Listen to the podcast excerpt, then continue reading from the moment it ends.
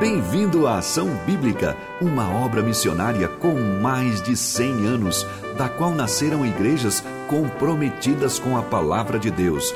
Essa mesma palavra nos diz: Feliz o homem que me dá ouvidos.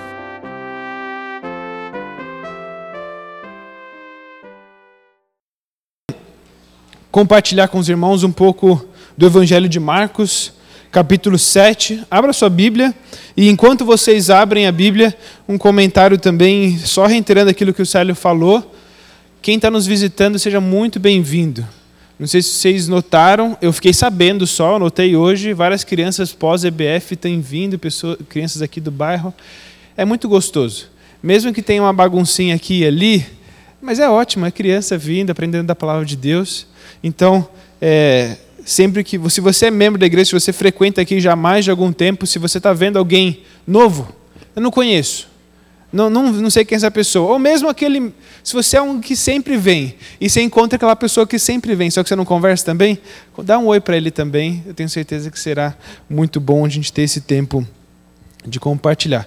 Todos abriram a Bíblia em Marcos, capítulo 7, versículos 1 em diante. Vamos ler a palavra do Senhor. Nós vamos aprender hoje sobre o Evangelho. Nós temos aprendido no Evangelho de Marcos sobre Jesus Cristo. Só que hoje nós vamos ler um diálogo que Jesus tem com os fariseus sobre as tradições desses fariseus.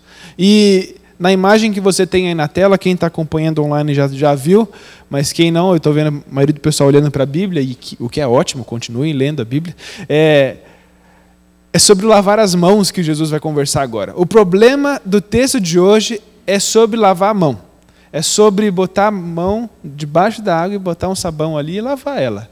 Coisa simples que muitas vezes a gente tem que reensinar para os nossos filhos e lembrar antes de comer, lava a mão, antes de comer, lava a mão, que às vezes até mesmo a gente esquece de fazer, mas que gerou um grande debate, tá bom? E não é sobre higiene que a gente vai conversar hoje aqui. Vamos ler o texto bíblico? Versículo 1 inicia da seguinte maneira: os fariseus e alguns escribas, vindo de Jerusalém, reuniram-se em volta de Jesus. Eles viram que alguns dos discípulos de Jesus comiam pão com as mãos impuras, isso é, sem lavar. Porque os fariseus e todos os judeus, observando a tradição dos anciãos, não comem sem lavar cuidadosamente as mãos. Quando voltam da praça, não comem sem se lavar. E há muitas outras coisas que receberam para observar, como a lavagem de copos, jarros e vasos de metal e camas. Os fariseus e os escribas perguntaram então para Jesus. Ou então é meu, né? Perguntaram a Jesus. Por que os seus discípulos não vivem conforme a tradição dos anciãos, mas comem com as mãos impuras? Versículo 6. Jesus respondeu: Bem profetizou Isaías a respeito de vocês, hipócritas, como está escrito: Este povo me honra com os lábios, mas o seu coração está longe de mim. E em vão me adoram, ensinando doutrinas que são preceitos de homens, humanos. Verso 8: Rejeitando o mandamento de Deus, vocês guardam a tradição humana. E lhe disses ainda: Vocês sempre encontram uma maneira de rejeitar o mandamento de Deus para guardarem a própria tradição. Pois Moisés disse: honre o seu pai e a sua mãe, e quem maldisser o, seu pai e ou a sua mãe seja punido de morte. Vocês, porém, dizem que se alguém disser ao seu pai ou à sua mãe, a ajuda que, que você poderia receber de mim é corbã, isso é, oferta ao Senhor. Então vocês o dispensam de fazer qualquer coisa em favor do seu pai e da sua mãe, invalidando a palavra de Deus por meio de, da tradição que vocês mesmos passam de pai para filho e fazem muitas outras coisas semelhantes. E convocando outra vez a multidão, Jesus disse: Escutem todos e entendam. Não existe nada fora da pessoa que entrando nela possa contaminá-la mas o que sai da pessoa é o que a contamina. Se alguém tem ouvidos para ouvir, ouça. Quando entrou em casa, deixando a multidão, os seus discípulos os interro o, o interrogaram a respeito da parábola. Jesus lhes disse: Então vocês também não entendem? Não compreendem que tudo que está fora da pessoa, entrando nela, não a pode contaminar? porque não entra no coração dela, mas no estômago e depois é eliminado? E assim Jesus considerou puros todos os alimentos e dizia: o que sai da pessoa, isso é o que a contamina. Porque de dentro do coração das pessoas é que procedem os maus pensamentos, as imoralidades sexuais, os furtos, os homicídios, os adultérios, a avareza, as maldades, o engano, a libertinagem, a inveja, a blasfêmia, o orgulho, a falta de juízo. Todos esses males vêm de dentro e contaminam a pessoa. Amém? Querido Deus, nós queremos agradecer por esse tempo que nós temos aqui pela manhã de aprender mais a palavra do Senhor. Que o teu Espírito fale ao nosso coração, nos ensine, que o Senhor possa me usar apesar de quem eu sou, apesar das minhas falhas, apesar das minhas dificuldades. Deus, que o Senhor trabalhe no coração de cada irmão aqui e que na leitura da palavra de Deus o Senhor já trouxe ensinamento, edificação para cada um de nós. Ó oh, Pai, nós te louvamos, agradecemos e queremos adorar o seu nome nessa manhã. Amém. Como eu disse, o texto de hoje fala sobre lavar a mão. O grande problema é porque um bando de homem, provavelmente com uns 30 anos de idade, se esqueceu de lavar a mão. Mas a gente sabe que não é exatamente isso o problema. A dificuldade ali é muito mais profunda do que somente um hábito de higiene. Esse texto é conhecido por é, é, comentaristas bíblicos, pastores, estudiosos da palavra de Deus, como um texto que fala sobre pureza e impureza diante do Evangelho. Um texto que dialoga muito, conversa bastante com o Antigo Testamento, sobretudo com os textos de Êxodo e de Levítico, dois livros do Pentateuco, os cinco primeiros livros da Bíblia, que falam da lei. E naqueles livros fala bastante sobre o que deve e o que não deve fazer, as leis do povo. E eu queria falar um pouquinho dessas leis, mas é bem rápido antes da gente entrar no texto. Porque o assunto de pureza e impureza, esse assunto de é, pode, não pode, na palavra de Deus é mal interpretado muitas das vezes.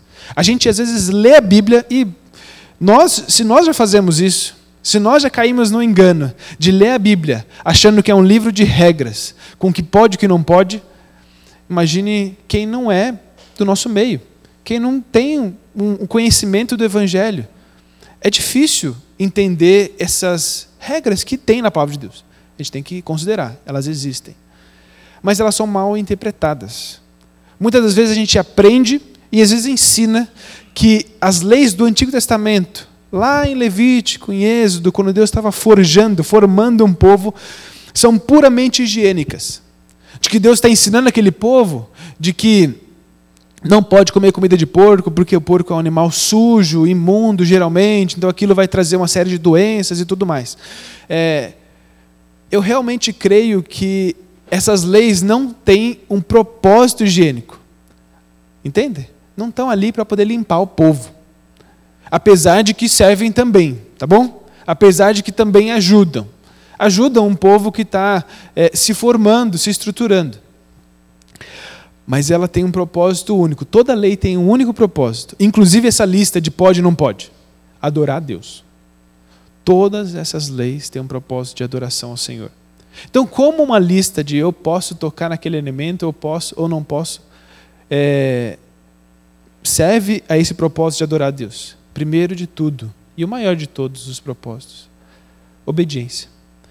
O Senhor pede de nós um coração obediente a nossa adoração a Deus, por mais que eu ame música, e eu amo música, é muito bonito. Nós tivemos um louvor magnífico essa manhã, foi muito gostoso, uns arranjos bem diferentes com músicas que nós conhecemos, muito legal.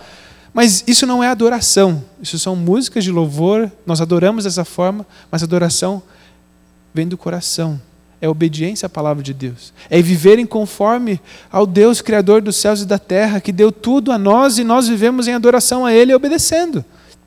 Vivendo conforme o que Ele está dando a nós, a vida.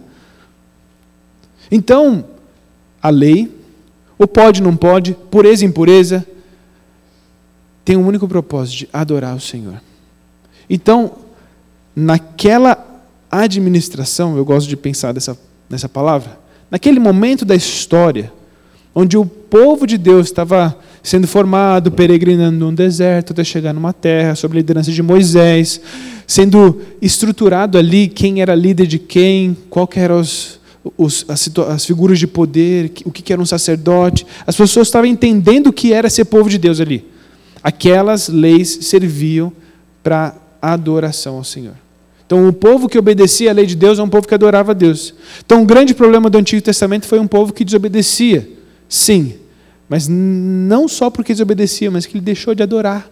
Ele deixou de proclamar o Deus verdadeiro. Ele abandonou o Deus e viveu segundo o que tinha na telha da cabeça dele, o que tinha no olho dele, o que ele queria, o que ele via nos outros povos achava, pô, aquilo lá é legal também, vou fazer aquilo lá também. O que é fácil, porque nem sempre obedecer é fácil. Tendo em vista isso, tendo em vista o propósito das purezas e impurezas do Antigo Testamento, eu falei que ia ser breve aqui, eu não quero explanar, explanar muito desse assunto. Marcos nos conta uma conversa que Jesus tem com os fariseus. De novo, começou o assunto sobre lavar a mão. O assunto iniciou no lavar a mão. Mas Jesus ele aprofunda muito mais, porque na verdade os fariseus e os escribas eles estavam instigando Jesus a isso. Como você se lembra, o Evangelho de Marcos é um evangelho rápido, um evangelho onde Jesus está num lugar, depois ele está em outro, e assim ensinando, pregando, fazendo milagres em cada um desses locais. No texto anterior, capítulo 6, se você ler, você vai ver que Jesus ele estava em uma série de viagens que eu gosto de chamar de viagens missionárias com seus discípulos. Ele sai, prega, vai para outro lugar, faz milagres e prega. E nesse momento, tudo dá a entender de que Jesus voltou para o seu QG, para o seu quartel-general. Qual que é o quartel-general de Jesus? Qual que é a base de Jesus? Cafarnaum.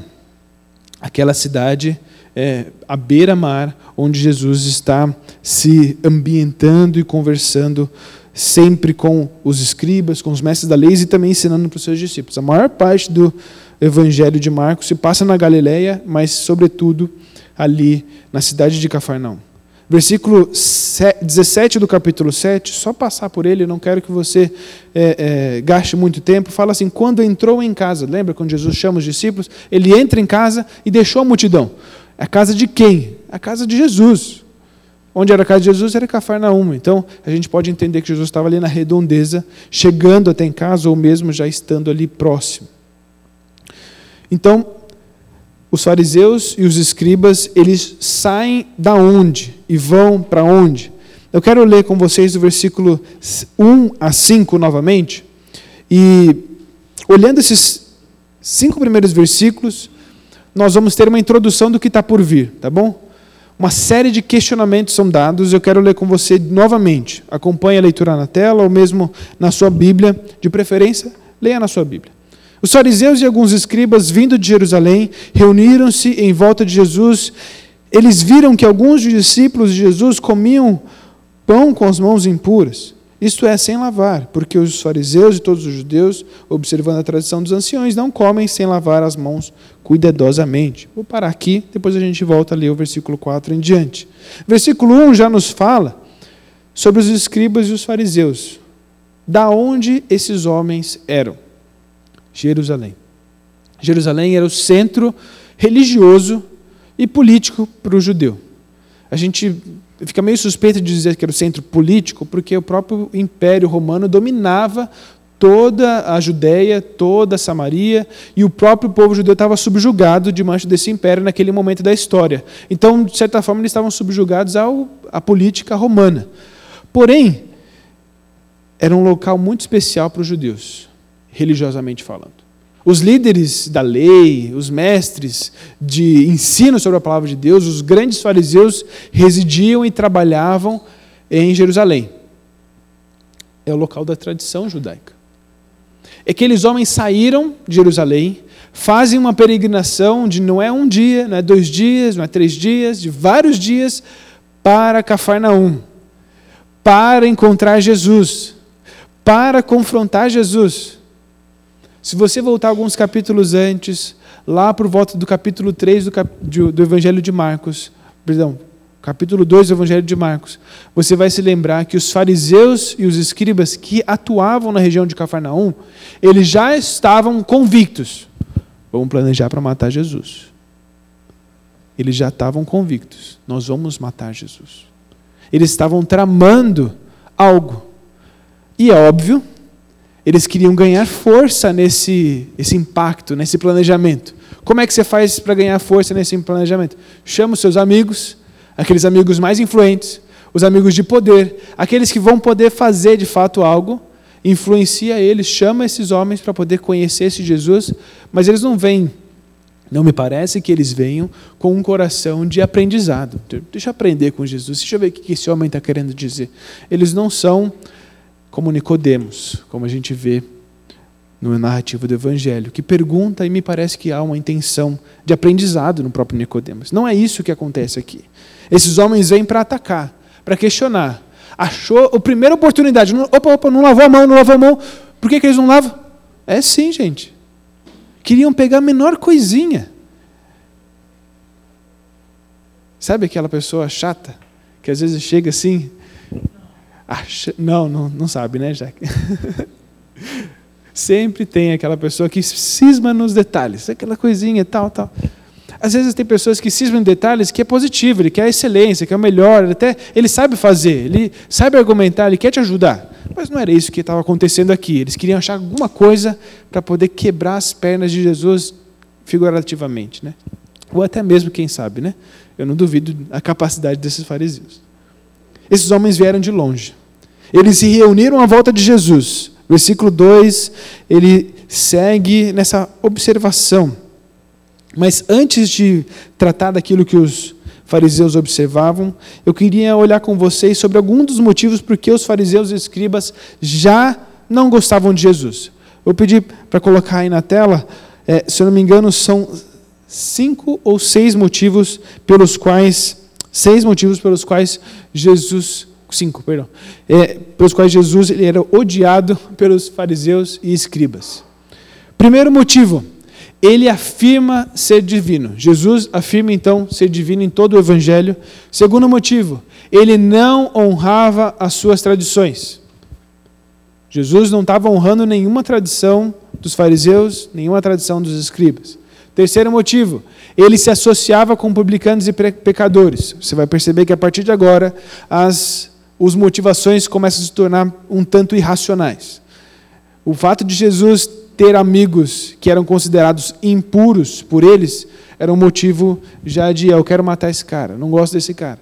O quarto motivo, aí já começa a ficar muito. Ele exercia grande influência sobre as pessoas. Gente, é inveja. Esses caras estavam vendo Jesus arrebanhar uma multidão e eles estavam batalhando, falando coisa e ninguém escutava. Cinco, Jesus era o oposto deles. Então, só porque Jesus era diferente, vamos matar Jesus. Vamos acabar com Jesus. Isso levou esse grupo de líderes de Jerusalém a Cafarnaum. E, de novo, eles vão em cima dos detalhes, daquilo que Jesus nem está tão dando muita importância. E nem é algo que o próprio Jesus está fazendo, é algo que os discípulos estão fazendo. E a grande palavra desse parágrafo todo, do versículo 1 até o versículo 5, dessa introdução, desses questionamentos, é a palavra tradição. A gente precisa entender o que significa essas tradições. Tradição significa aquilo que foi passado. Não passado no, no tempo, mas que me foi passado, que me foi ensinado. Então, uma tradição é tudo aquilo que a gente faz porque alguém nos ensinou a fazer. E assim a gente segue fazendo. O texto nos fala que esses líderes religiosos, eles não eram os únicos que seguiam essa tradição. Versículo 2 diz: eles viram que alguns discípulos de Jesus não comiam com as mãos impuras. Versículo 3: porque os fariseus e todos os judeus. Então, não era só os fariseus que batelavam na tecla da tradição. Todo o povo estava permeado nessas tradições. O povo todo vivia debaixo dessas tradições. Agora, antes de continuar a ler o texto, eu queria ler o versículo 4 em diante, mas eu quero parar um pouco. O que são essas tradições com vocês? Durante a história do povo de Israel, o povo hebreu, nós temos um povo desobediente, como eu já falei aqui antes. Eles desobedeceram. Eles receberam um castigo por isso que foi o cativeiro, cativeiro assírio e o cativeiro babilônico. O cativeiro assírio para o reino do norte, o cativeiro babilônico para o reino do sul. E os remanescentes do, dos povos do reino do norte também. Durante aquele cativeiro do Império Babilônico, o povo então estalou a cabeça assim: nós não podemos cair nos mesmos erros do passado. E então o que, que eles fizeram? Fizeram aquilo que talvez o primeiro passo foi certo. Vamos ler a palavra de Deus e vamos aplicar ela na nossa vida. Vamos viver segundo a palavra de Deus. Passo certo, ok? Ótimo. Só que aí me vieram o tempo e veio também alguns erros que o tempo foi trazendo e foi acumulando. Sabe aquele, aquela ilustração de uma pessoa, de um ângulo, na verdade? que quando você está ali embaixo, naquele ângulo, ele é bem pequenininho, bem próximo do, do ângulo certo. Mas quando você vai andando para frente, conforme o tempo vai andando, o ângulo vai se distanciando, se ampliando e os pontos vão se tornando mais distantes. O erro inicial foi de que eles poderiam viver por si só, obedecendo a palavra de Deus e estava tudo certo. Mas estava próximo do que era certo, que era viver a palavra de Deus. Eles não viveram em adoração, eles não viveram obedecendo de coração, o que o, o texto vai tratar mais para frente. Aqueles homens que estavam ali pós-Império é, Babilônico, pós-exílio, é, eles tomaram uma atitude de colocar algumas cercas que ajudassem a eles a não caírem no erro de falharem com a palavra de Deus, de não errarem. Então o que, que eles fizeram? Vamos lá. Se a palavra de Deus dizia para eles, eu vou dar um exemplo aqui, que inclusive é um exemplo do próprio texto, tá bom? Honrar pai e mãe. Se a palavra de Deus dizia, não posso desonrar o meu pai com a minha mãe, inclusive tem uma consequência para isso, pá, pá, pá, beleza. Então eu vou colocar uma série de cercas, ou uma série de mandamentos, uma série de leis a mais, que de início eram só sugestões, interpretações de mestres importantes da lei, da lei e a partir dali, ó, então, você tem essa cerca, esse muro a mais, que não te, não, não te deixa cair nesse pecado de desonrar o pai e a mãe. De certa forma, estavam se protegendo da lei. Eles não estavam vivendo conforme a lei. Eles não estavam querendo viver a lei. Eles estavam se protegendo dela. Eles tinham medo da lei. Isso eram as tradições, que com o tempo foram se intensificando, se aumentando, se aumentando ainda mais. Eu queria ter trazido uma imagem na tela, mas eu não consegui achar na internet de uma qualidade boa. Mas é um texto bíblico, judaico, onde você tem um quadrinho no meio, é o texto, é o texto bíblico. Mas assim, poucos versículos, uma página, e ali em volta vários comentários, em cima, embaixo, do lado. Os judeus ensinavam os comentários. Eles ensinavam aquela, aqueles muros que estão em volta da lei. Eles recitavam a lei, mas não, não davam a importância devida a ela, nem queriam viver como a lei mandava. Esses mandamentos eram ditos como as tradições do povo. Esse povo, o povo que Jesus estava conversando, eles viviam debaixo dessas tradições, não debaixo da lei. Eles viviam debaixo de um legalismo. Eles viviam debaixo de um tradicionalismo, de uma religiosidade, aquilo que é cego, aquilo que. Por que você faz o que você faz? Não sei. É, tem que fazer isso aqui. É, é, é, é desse jeito, não pode, tem que lavar minha mão. E eu, eu, não queria citar isso aqui, mas enfim, um dos. Um dos eu não, separei isso, mas um dos comentaristas que eu li, ele, ele cita como seria a lavagem de mãos que os fariseus queriam. Basicamente era o seguinte tinha que é, imergir, né? imersar, sei lá, eu esqueci o nome da palavra, fugi. colocar dentro a mão toda debaixo d'água. Só que tem um detalhe: a água ela não poderia escorrer de volta para a mão, porque a água estava em contato com a pele e não podia voltar para a mão, senão continuaria suja, tinha que lavar de novo. Então tinha uma série de, de regrinhas. Não, não pode lavar desse jeito, não pode. Gente, que isso? Olha só no versículo 4, vamos ver aonde, aonde vai isso. E eu queria que vocês lessem comigo o versículo 4, ele está até na tela, eu quero que vocês leiam só o 4 comigo. Quando voltaram da praça, não comem sem se lavar. Ok? O que, que quer dizer essa praça? E por que, que ele está citando esse mandamento, esse hábito que as pessoas têm? Pensa no supermercado. Isso era uma praça. A ideia de uma praça é isso, é um mercado. É de um local onde várias pessoas estão andando. Sabe aquele quinto dia útil do mês? Você precisa fazer compra no mercado. Aí você vai e você descobre que todo mundo também queria fazer compra no mercado naquele dia. Bem cheio, né? Pois bem, não tem como você andar no mercado, de repente você esbarrou na pessoa, encostou em algum produto, que às vezes, às vezes não, com certeza, todo produto que está no mercado está sujo, não está limpo, não está esterilizado. Então, você está sujo ali. As pessoas tinham que voltar para casa e se lavar. Aí você para e pensa assim, você pode cair no engano de achar que é higiênico, tá bom? O que estava acontecendo aqui não é higiênico. Jesus não é contra a higiene, tá bom, gente? Deixa eu deixar claro. É bom deixar bem claro aqui. Jesus quer que as pessoas sejam limpas. Vou deixar isso bem claro. É, as pessoas elas se lavavam, sabe por quê? É porque elas corriam o risco de encostar numa coisa que alguém não judeu encostou. Eles que tinham que se lavar porque eles não poderiam nem sequer triscar, encostar em alguém que não era judeu, porque aquilo fazia deles, judeus, impuros. Eles se achavam a última bolacha do pacote. Né? Gente, Jesus não. O Evangelho não, não tem disso. Não é isso. Inclusive, isso nem está na lei. Eles tinham que se lavar por completo. E aí completo, fica um pouco mais complexo, né? Não era só lavar a pessoa. Tinha que lavar os copos, os talheres, tudo que a pessoa encostou, se ela encostou na cama, se ela sem querer, nossa, eu estava dor de cabeça, voltei da praça, deitei na cama, pronto. Tem que lavar a roupa, lavar o corpo, lavar a cama, lavar tudo. Gente, a tradição não visava amar a Deus, nem amar próximos, o próximo. A tradição visava estar longe de Deus, apesar de que não era isso que eles falavam. Longe da palavra de Deus, longe daquilo que Deus intentava para o coração do ser humano. Versículo 5, perdão, versículo 4 ainda segue dizendo: E há muitas outras coisas que receberam para observar, como a lavagem de copos, jarros e vasos de metal e camas.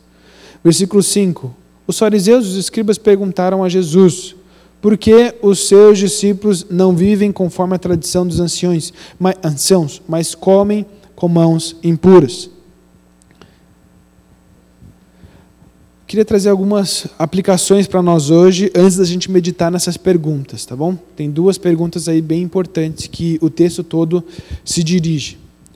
A primeira aplicação é de que o tradicionalismo, o legalismo, a religiosidade têm um fim nela mesma tem um fim na própria pessoa. Como que a gente sabe disso?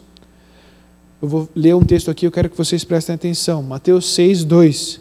Quando, pois, deres esmola, não toques a trombeta diante de ti, como fazem os hipócritas nas sinagogas e nas ruas, para serem glorificados pelos homens.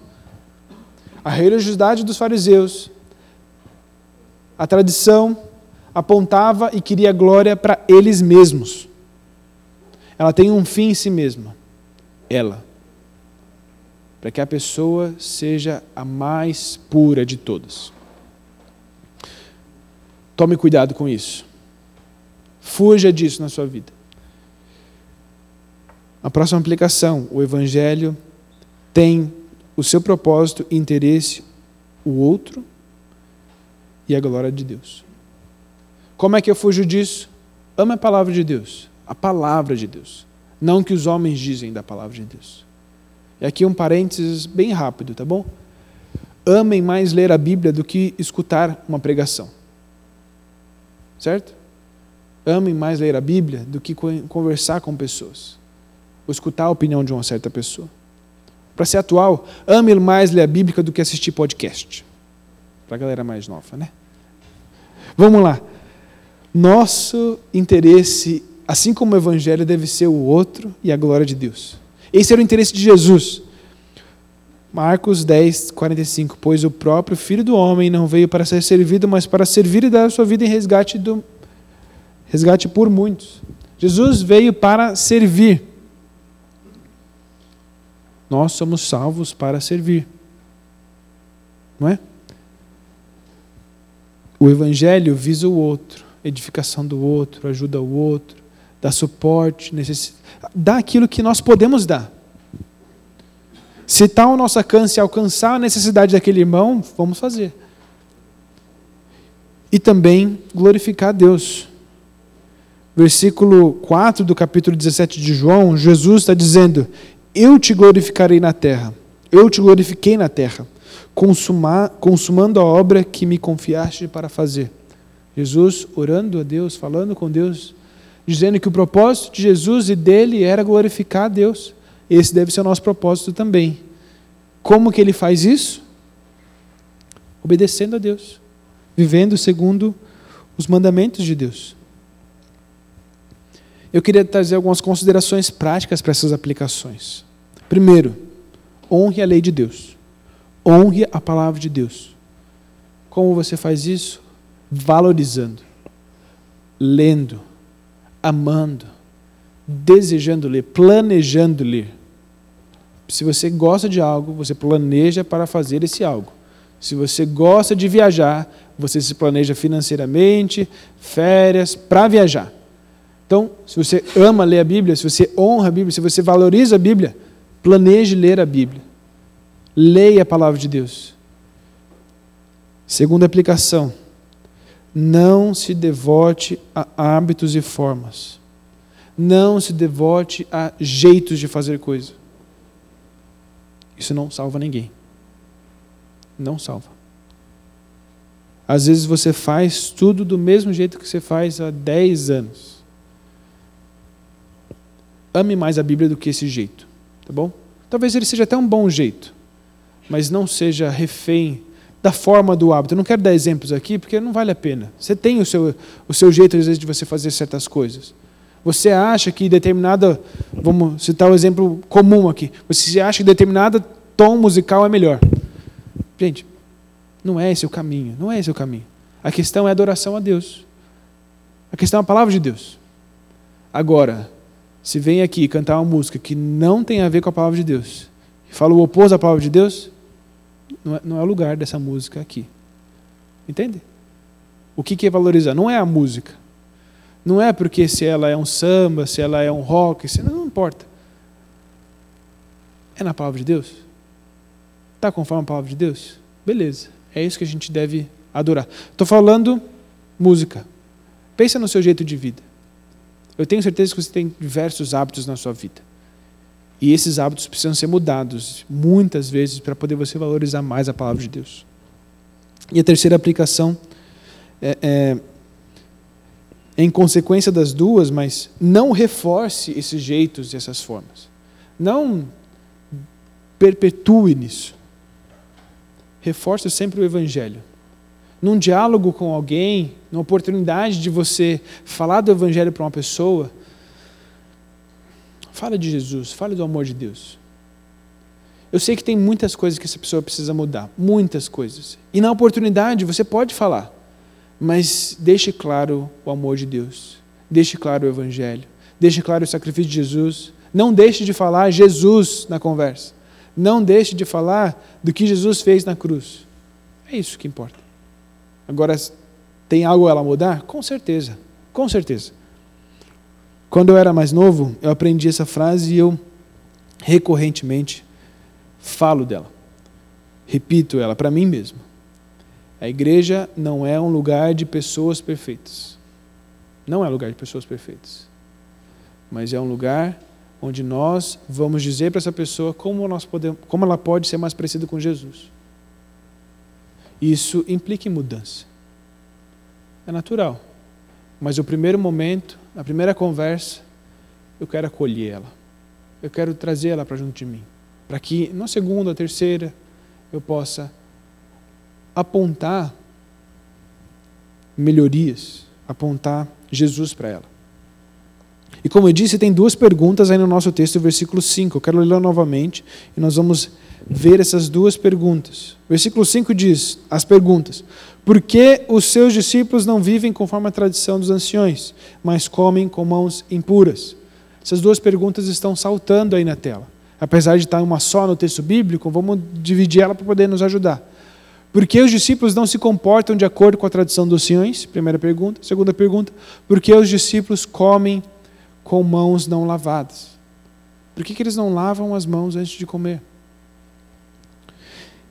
O texto todo seguinte, versículos 6 até o 23, ele vai responder essas duas perguntas. Vai se concentrar na resposta dessas duas perguntas. Vamos separar ali em blocos e isso vai ajudar a gente a discernir um pouco dessas respostas. Versículos 6 a 13, nós vamos entender a tradição dos homens. Como os homens têm se comportado diante da palavra de Deus. E no segundo bloco, nós vamos olhar a pureza dos homens. Então, primeiro bloco, eu queria ler com vocês o versículo 6 a 13, relembrando e trazendo alguns insights, algumas aplicações para nós hoje. Versículo 6 diz o seguinte: Jesus respondeu: Bem profetizou Isaías a respeito de vocês, hipócritas, como está escrito. Este povo me honra com os lábios, mas o seu coração está longe de mim. E em vão me adoram, ensinando doutrinas que são preceitos humanos. Vou parar nessa citação de Isaías, eu quero pular lá para o versículo 10. Versículo 10 dizem: Pois Moisés disse: Honra teu pai e tua mãe, e quem maldizer o seu pai ou sua mãe seja punido de morte. Por que, que eu pulei e falar desses dois textos? São as duas citações que nós temos nesse texto aqui. Uma citação em Isaías, outra citação no Pentateuco, Êxodo e Levítico, se não me engano. Jesus ele considera a lei e os profetas como palavra de Deus. Eu só queria trazer essa informação para você, isso é importante. O que é a palavra de Deus? O que eu tenho que seguir? O que Jesus considera como palavra de Deus? Ele está falando toda a lei, o que Moisés escreveu, os cinco primeiros livros, são livros importantes para os judeus, e os profetas, todos os profetas. Ele aglomera aqui em Isaías, mas nós podemos entender que ele está apontando para que os profetas também são palavra de Deus. Esses homens ele eram hipócritas. Voltando agora para o texto de Isaías, hipócritas. Hipócrita não é uma palavra que tem na literatura hebraica. Essa palavra não existe para um hebreu. Essa palavra só existiu para um grego, porque é uma palavra grega, e em seguida se manteve até nós hoje. A gente entende o que é hipocrisia, mas um judeu ele não entendia, é, é, quer dizer, um judeu daquela época entendia, mas um judeu antes de Jesus ele não entendia isso. Como é que um judeu descrevia a hipocrisia no Antigo Testamento? Tendo em vista que essa palavra não existia. Salmos, versículo 10, verso, é, Salmo capítulo 10, verso 7 diz: A boca ele a tem cheia de maldição, enganos e opressão. Debaixo da língua, insulto e iniquidade. Esse versículo, que é um salmo proverbial, né, um salmo de sabedoria, ele fala que debaixo da língua, essa parte aqui embaixo, vocês estão prestando atenção comigo? Então? Essa parte aqui embaixo, ela, ela, no fundo de todas as palavras desses homens, é insulto, é iniquidade. Resumindo, é aquela pessoa que tem a palavra bonita na boca, fala bem, sempre te elogia mas nas costas, lá no fundo, no coração dela, até mesmo compartilhando com outros, só dissemina, só causa. Hipócrita. Isso era um hipócrita. O judeu entendia o que é um hipócrita, mas não sabia, não tinha palavra para isso. Resumindo, o que é um hipócrita? É um ator. A palavra hipocrisia vem de atuação. É uma pessoa que, em determinado momento, é colocado ela um papel e ela finge por motivos teatrais ali. Ótimo, eu gosto de muitos atores. Gosto, inclusive, do, do ofício de, da atuação. Amo ver filme. Mas o que eu não gosto é uma pessoa que atua na minha frente. No momento da realidade, ele não é real. No momento do real, ele finge ser alguém que ele não é. Esses homens eram assim, hipócritas. Não só porque eles colocavam muitas regras e nem eles mesmos praticavam. Não era só por isso. É porque eles estão num papel real de valorizar a palavra de Deus. Eles eram conhecidos por ser mestres da lei de Deus. Eles não conheciam nada da lei de Deus. Só conheciam os comentários, os que os mestres deles disseram. Sabe aquela história de, ah, meu professor me disse que é isso, tal. Poxa, é a Bíblia. Esses homens estavam colocando, então, a tradição oral acima da lei de Deus. Esses homens eles aprenderam de outros homens. Essa história não começou agora. Essa história, como eu falei, é pós Império Babilônico. Do Império Babilônico até Jesus, quanto tempo tem, gente? Mais de 500 anos. Mais de 500 anos ali de homens ensinando outros homens, que ensinando outros homens, que ensinando outros homens, que ensinava o povo inteiro, multidões e multidões e multidões de pessoas aprendendo as tradições e valorizando essas tradições. Esses homens estavam valorizando mais essa tradição oral. Uma outra ilustração para nós hoje, que eu gostaria de trazer para você, é de um eclipse. Um eclipse solar onde a lua cobre o sol. Esses homens estavam fazendo isso da palavra de Deus. Eles colocaram uma lua na frente da palavra de Deus. É quase que isso, viu, gente? É como se você pegasse a Bíblia e colocasse uma lua de verdade, da proporção da lua na frente, de tanta lei que tinha. Era seiscentas e poucas leis, eh, mandamentos da palavra de Deus. Seiscentos e pouco. Gente, tinha, para cada uma, tinha umas dez. Soma aí.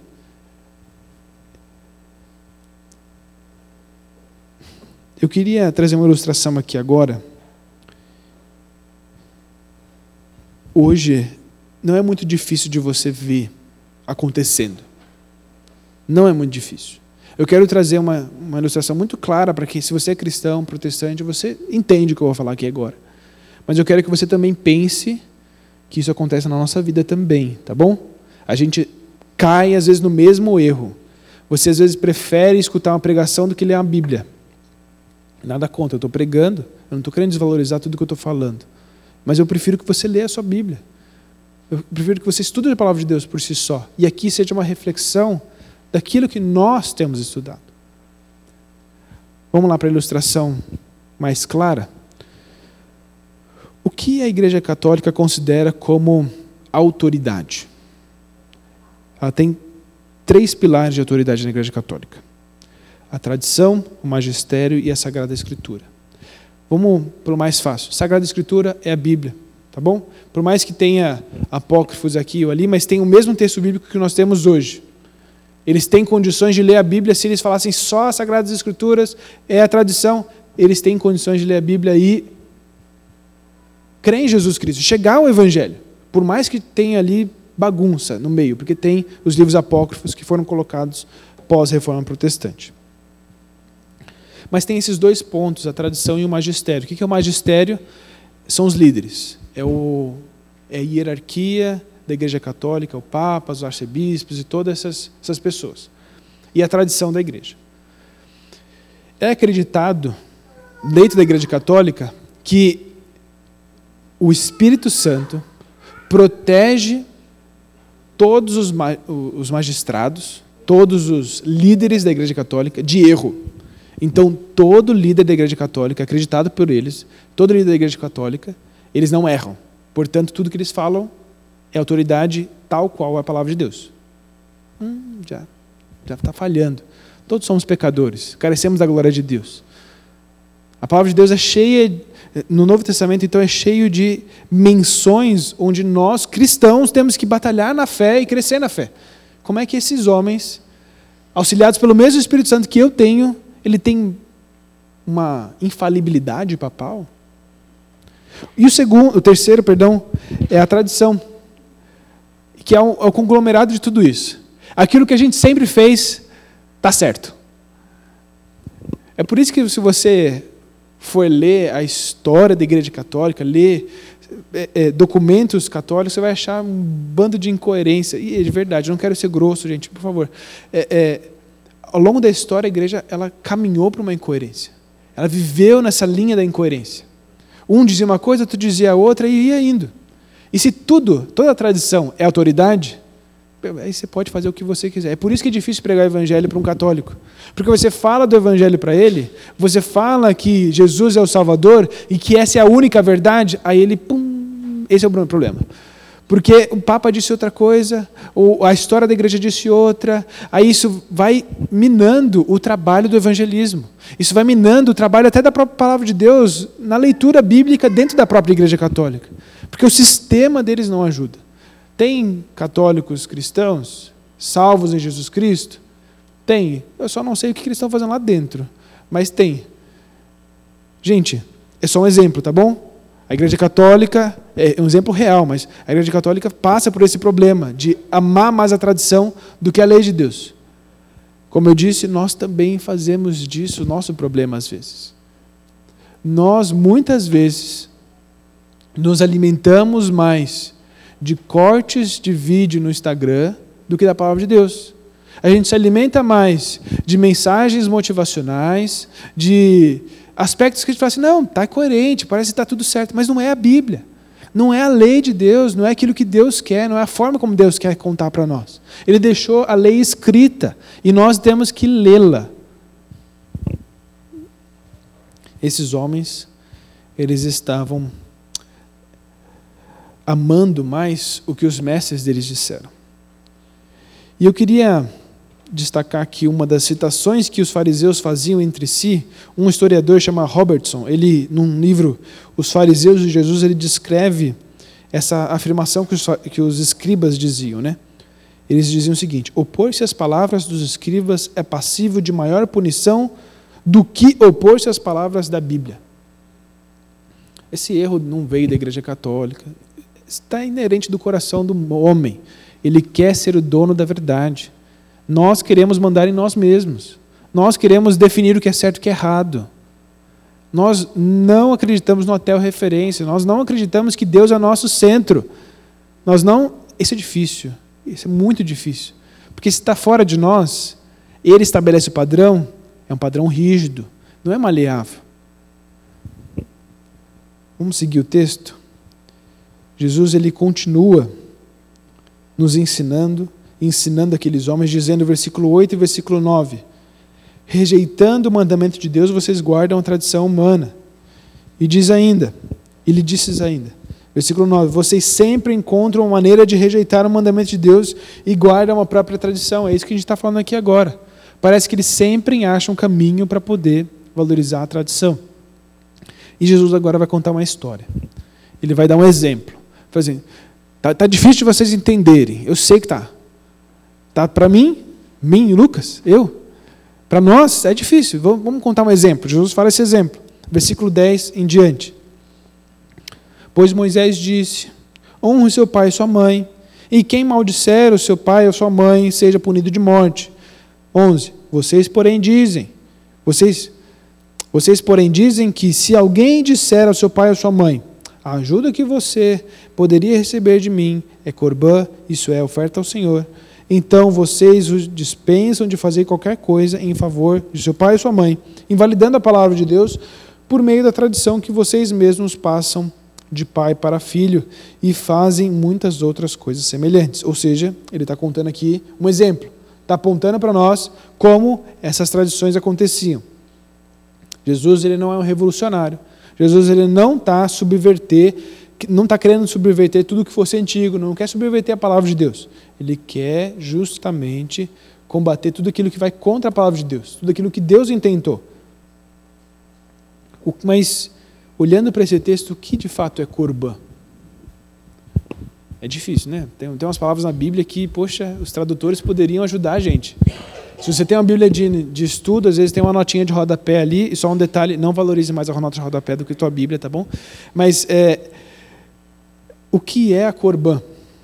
Corban era um voto. Então presta atenção aqui. O que é a Corban? Corban era um voto ou um, uma oferta. Pode ser traduzido dessas duas formas. E de forma prática, o que Jesus está falando aqui que eles faziam? Basicamente é o seguinte: o que era honrar pai e mãe? Era ajudar diante de uma necessidade ajudar um pai e uma mãe, não só na, na honra de, de respeitar, de cuidar deles, mas praticamente, na hora de necessidade do teu pai, na hora de ajuda que sua mãe está precisando, você vai lá e ajuda, porque você é filho dela. Isso é honrar o pai e a mãe. E você não fazer isso, qual é consequência? Morte. Consequência pesada, mas está na lei de Deus.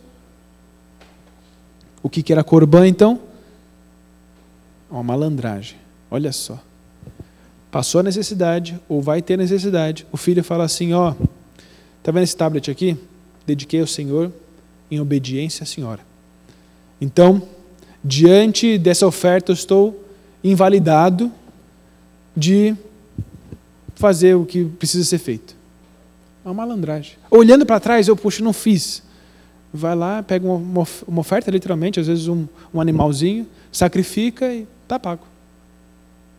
Gente, palavra de Deus tem preceitos para ofertas, para Corban. A Corban está dentro da palavra de Deus, mas não é para isso. Não é isso. Não é para fugir de consequência. É para a gente viver em adoração, como eu disse. Olhando para toda essa etapa aí, esses homens que estavam amando mais a tradição, eu queria refletir um pouquinho mais sobre aquelas aplicações que eu já fiz. Hoje nós temos que prestar muita atenção tomar muito cuidado, na verdade. O que as pessoas dizem sobre determinado assunto, por mais que elas sejam cristãs, o que as pessoas dizem sobre determinado assunto, não é mais importante do que a palavra de Deus. Não é. Ah, mas aquela pessoa é cristã. Ótimo, que bom. Vou, vou escutar o que ela tem a dizer. Mas o que, que pesa na minha balança? Quem que está ali pesando? É a palavra.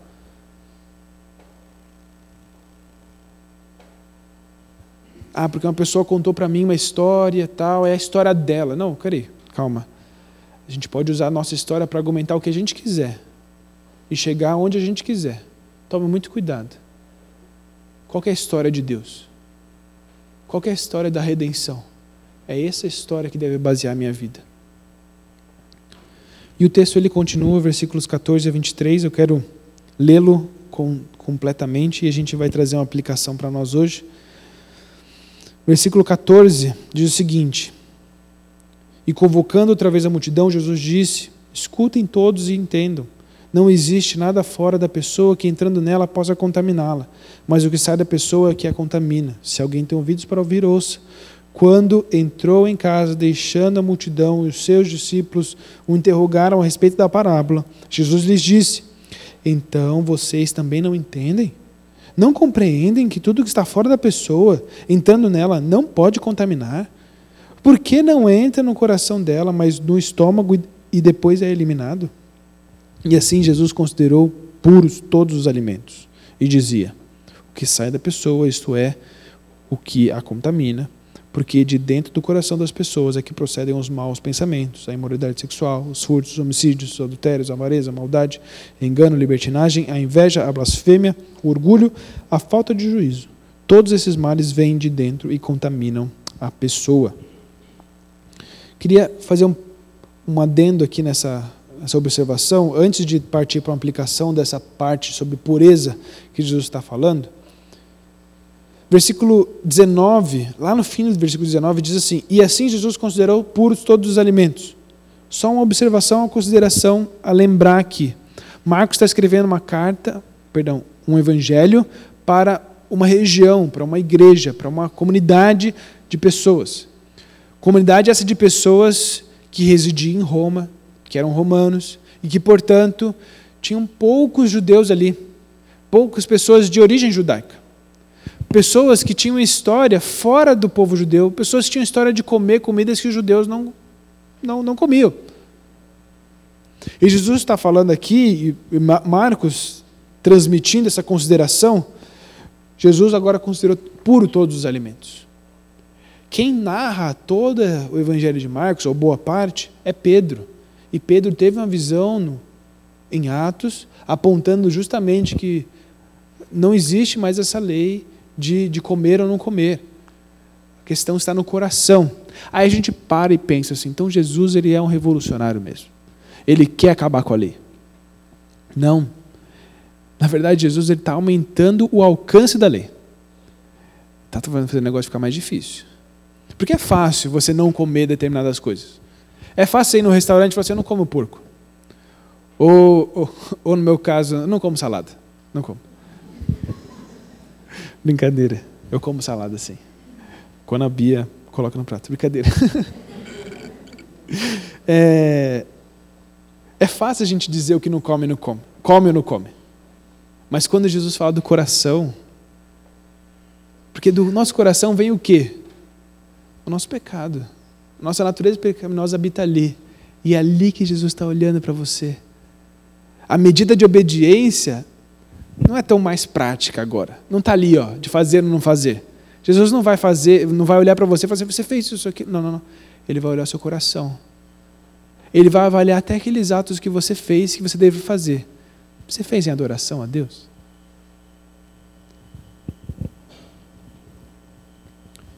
No fim do nosso texto, ele faz uma lista de pecados.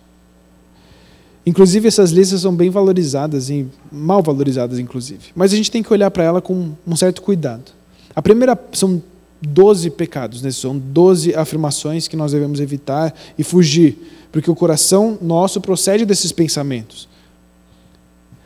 Os primeiros seis desses 12 são ações malignas, e os, primeiros, e os últimos seis, desejos malignos. Então, a imoralidade sexual, os furtos, os homicídios, o adultério, a avareza, a maldade como um todo, tudo isso que é prático, que nós fazemos, ações malignas, foge, não faça isso. De onde elas vêm? Vem da comida? Vem da lei? Vem do teu coração. A segunda etapa dessa lista fala dos desejos malignos. O engano, a libertinagem, a inveja, a blasfêmia, o orgulho, a falta de juízo nós temos que administrar duas coisas no nosso coração: ações e desejos. Tem um livro que, após o professor citou, eu já tinha lido, vale muito a pena vocês lerem. Chama Você é aquilo que ama. Se não me engano, é isso. Você é aquilo que ama. Nós, em toda medida, somos aquilo que nós amamos. Nós adoramos aquilo que nós amamos. Nós somos um reflexo do nosso, do nosso coração. O que nós temos enchido o nosso coração? A palavra de Deus deve ser aquilo que enche o nosso coração. E aqui uma aplicação para nós hoje.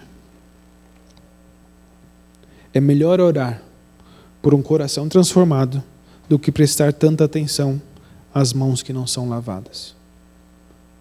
É melhor orar por um coração transformado do que ficar prestando atenção numa tradição, em coisas, em jeito de fazer.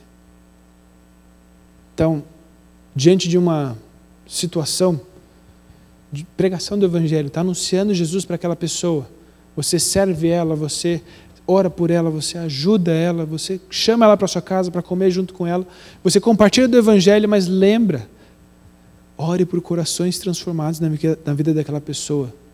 Depois ela vai ter ações mudadas. Depois ela vai ter jeitos, até hábitos e concepções de vida que ela vai ter que mudar. E ela vai ter que mudar. Mas primeiro tem que ter um coração transformado. Isso no evangelismo, mas no nosso coração também.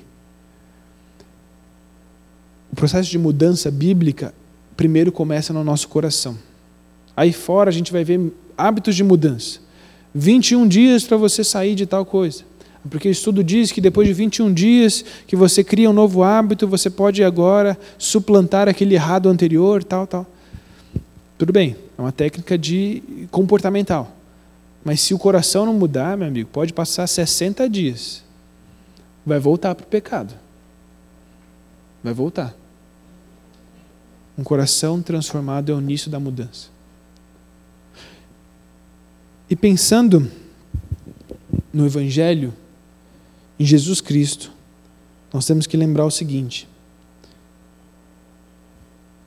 Ele traz e prega o amor a Deus, amor ao próximo. Através do sacrifício dele, ele morreu na cruz por nós. O que nós vamos fazer hoje, a ceia do Senhor, ela é, em outras palavras, um ritual, uma tradição. Uma tradição que Deus instituiu, Cristo instituiu.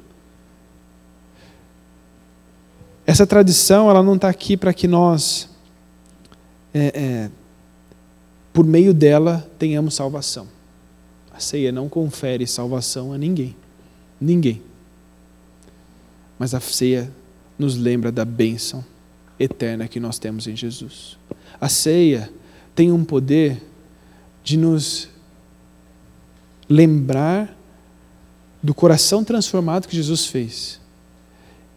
E ao mesmo tempo tem a capacidade de nos dar um momento de transformar e deixar ser transformado por Jesus. É por isso que a ceia deve ser feita de forma cuidadosa. Cuidadosa não porque ah, tem que ser o pão desse jeito, tal, tal. Já mostrou por várias mudanças, gente. Esse pãozinho ali é, é mera ilustração. Aquele, aquele copinho não. Eu imagino que seja o mesmo tipo que vai aparecer no copinho de vocês. Mas durante a minha infância já tive igrejas que fazia o pão sem, é? sem fermento mesmo. Aí quebrava e partia cada um. Assim. Já teve igrejas que foi o pão francês, como a maioria das igrejas é, o pão francês cortado e tal. Eu me lembro de em casa minha mãe cortar o pão e eu não podia comer o pãozinho, gente. Criança sofre nessas horas, ela não entende, é difícil de entender. E depois, hoje, por exemplo, nós temos uma ceia pós-Covid, né? Um copinho com uma, uma tigelinha em cima, sei lá como, e ali tem uma bolachinha, um pãozinho, e ali a gente desfruta desse tempo de ceia. Gente, se é um copo de plástico, se é um copo de vidro, se seja qual for o fermento que você usou, se é tipo 1, se é tipo 2, se é tipo 5, não importa. O importante é lembrarmos o sacrifício de Jesus, obedecendo os preceitos da lei de Deus, tentando ao máximo se aproximar do que a gente pode daquilo que Jesus fez. Tentando. A gente não vai chegar lá, mas a gente vai se aproximar ao máximo. Também não sou adepto da ceia de Coca-Cola. Já não cheguei, ainda não cheguei nesse ponto. Mas se eu puder chegar o mais próximo do que Jesus fez, eu vou fazer, não porque isso vai trazer salvação, não porque isso vai dar uma, uma ceia mais especial, mas porque esse momento é o momento onde a igreja reunida se lembra do amor de Jesus. É o momento onde a igreja junta fala assim: não importa as minhas mãos são lavadas ou não. Não importa o quão puro eu possa tentar ficar, eu nunca